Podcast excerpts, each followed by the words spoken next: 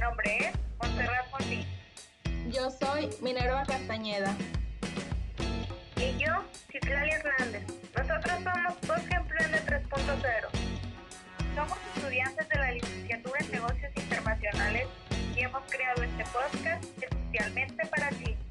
En nuestro programa podrán escuchar sobre experiencias y aprendizajes de mujeres de Colima y sus alrededores que han emprendido un negocio. ¡Comenzamos!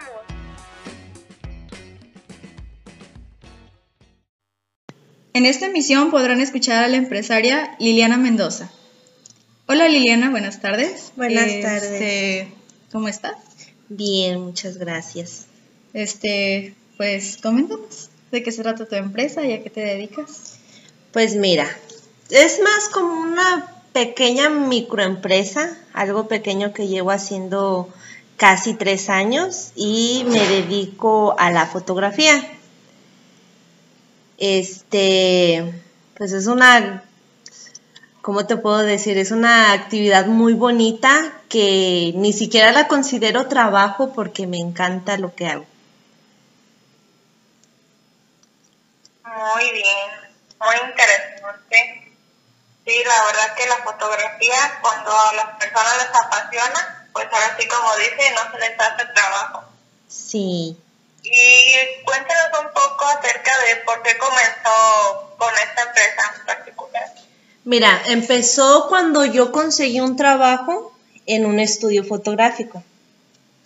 Entonces fue así como que nada más era como quien dice la, muchacha que atendía a las personas, los agendaba y todo, pero haz de cuenta que siempre que mi ex jefa tomaba fotos y algo era así como de, ay, yo quiero usar la cámara, ay, este, ¿cómo le hará? ¿A qué botón le pica? O sea, fue algo que me interesó mucho.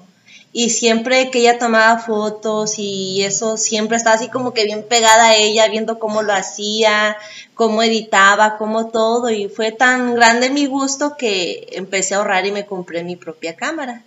Y así arranqué. Ah, muy bien. Qué bueno, de poco a poco ahí se va creciendo. Sí. Sí, yo vi cómo fue su proceso de cuando inició en sus primeras sesiones fotográficas y luego fue aumentando. Sí, vi tu trabajo desde cero, desde las campañas, desde Todo, todo, sí, tu trabajo desde cero. Este, y has avanzado mucho. A mí me encanta tu trabajo. Es que también tiene mucho que ver la práctica. Sí, Práctica, práctica y, y vas creciendo poco a poco. sí. Ahora, tomando en cuenta desde el momento en que su negocio fue creado, ¿cuál es el momento de éxito que le llena más de orgullo y por qué? Fíjate que hace como un año más o menos realicé una sesión de fotos a una niña que cumplió 15 años. Eh, su vestido era hecho a mano, con bordado muy bonito y pues mexicano. Entonces le realicé la sesión de fotos en unos agaves, en caballo y todo muy bonito. Y esa foto al final terminó siendo exhibida en una expoferia en Tequila. Porque yo tengo una página, la subí y tuvo tanto alcance esa publicación, la empezaron a compartir muchísimas más páginas publicitarias y todo. Y ya después de unas semanas me contactaron y me pidieron permiso para utilizar una de las fotografías. Entonces fue así como de, ah, no puede ser mi foto. Expuesta en una Sí, expoferia. pues sí, qué y padre. no, o sea, muy, muy bonita. A mí, uf, No, me acuerdo y todavía se me pone la piel chinita. Todavía me emociona. todavía me emociono. Sí, Sí, qué padre, qué padre que pueda captar estos momentos tan bonitos y que también puedan ser reconocidos. Sí, se siente la verdad muy, muy, muy padre. Y ahora pasando este, a hablar más un poco de las barreras en tu trabajo. ¿Cuáles son las barreras que has enfrentado al estar a cargo de tu, pues se podría decir, de tu microempresa? Y si crees que alguna de ellas se deba por el hecho de ser mujer. Pues fíjate, hasta el momento la única cosa que lo considero una barrera y a veces es como muy tedioso es que valoran muy poco nuestro trabajo. Siempre como que la fotografía es así de, ay, pues es que nomás son fotos o el típico de, ay, pues no me las toma nadie más porque eh, son con celular o nomás porque son con cámara y toda esa clase de cosas como que son así de... ah, Sí. porque sí, la verdad nos quitan valoran, ajá, le quitan trabajo. valor a tu trabajo. Y siendo sinceros, creo que la fotografía en cualquier evento es la cosa más importante y la que siempre se les pasa por alto. Por ejemplo, una boda, digamos. Pagan muchísimo dinero en decoración, en música, que en los platillos, que en todo, y al fotógrafo siempre lo dejan al último o es el que, ay, pero ¿por qué tan caro? ¿Por qué esto? Y si quiero nada más poquitas fotos, ¿cuánto me cobras? O sea, lo ven como algo insignificante y al final del día, pues somos el recuerdo. Siento que captan, de hecho, los mejores momentos. A los mejores momentos porque- están en fotografía, Exacto. todo, y al final, Sí, exacto. Porque eres la que está al pendiente este, De todo, sí, de las mejores ocasiones para sacar buena, una buena foto y un buen recuerdo. y eso es lo que menos nos valoran, o nos dejan hasta el último para todo. Entonces, pues sí, es la única cosa que, que como- yo hasta el momento lo he tomado como Una barrera. pues una barrera. Y no tiene nada que ver con ser mujer, porque tengo también muchos amigos hombres y es como que la historia de nuestras vidas, Ah, bueno. que no nos valoran. bueno, Y pasando al ámbito administrativo, ¿alguna vez ha estado en números rojos? Y si es así, ¿qué es lo que le ayudó a superar esa situación?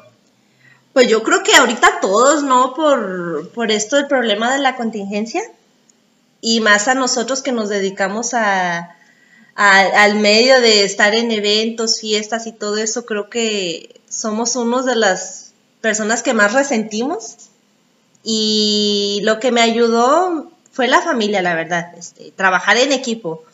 Porque, bueno, si no tenía una gran entrada de dinero, algún trabajo, un evento grande que cubrir, pues con mi familia ideábamos pequeñas como mini sesiones, algo chiquito, de media hora, poquita gente, y o sea, algo así súper rápido, eh, rápido de tiempo, hacías este publicaciones para invitar a la gente, les planteabas una idea bonita, algo chiquito, pequeño, lo sacabas de su rutina también a ellos, porque eso de estar así como que encerrado mucho tiempo, ah. sí. entonces, trabajo en equipo con mi familia, la verdad que me han apoyado mucho. Sí, la verdad que la pandemia pues ahora sí que ha afectado muchos negocios, incluso Sí. algunos han tenido que cerrar, pero pues qué bueno que han tenido ese apoyo por parte de la familia. Sí, la para verdad que sí. pueda, Pues mantener su negocio. Sí, sí, sí. Ahora como reflexión final, Ujú. ¿le gustaría dar algún mensaje a las mujeres que tienen un negocio o desean emprender uno? Pues mira, yo creo que lo que casi siempre le puedes decir a una persona que yo creo que lo dice todo el mundo es, no, pues no tengas miedo, que cree en ti, que todo eso, pero más que nada, siento que se trata de arriesgarte. Es lo primordial, no arriesgarte, o sea, no, no tener miedo a fracasar, porque es preferible mil veces eh, fracasar intentándolo, saber que lo hiciste, que al final quedarte sin hacer nada y de repente estarte lamentando como, ay, y si hubiera hecho, y si le hubiera hecho caso a fulanito, y si hubiera, si hubiera creído un poquito más, o si hubiera tenido un poquito más de confianza, no, es, es arriesgarte, así como a veces nos arriesgamos para tomar decisiones más fáciles o más simples, en casos como estos es irse con todo, que no quede nada. Sí, así es. Ir perdiendo el miedo y, Ajá. y salir de la zona de confort. Sí, sí, exactamente. Pues creo que de nuestra Bueno. parte sería todo.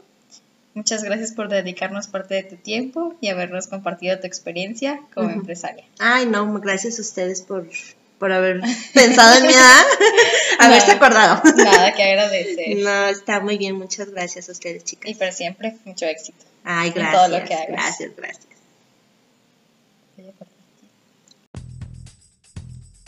Gracias por llegar hasta el final de este podcast.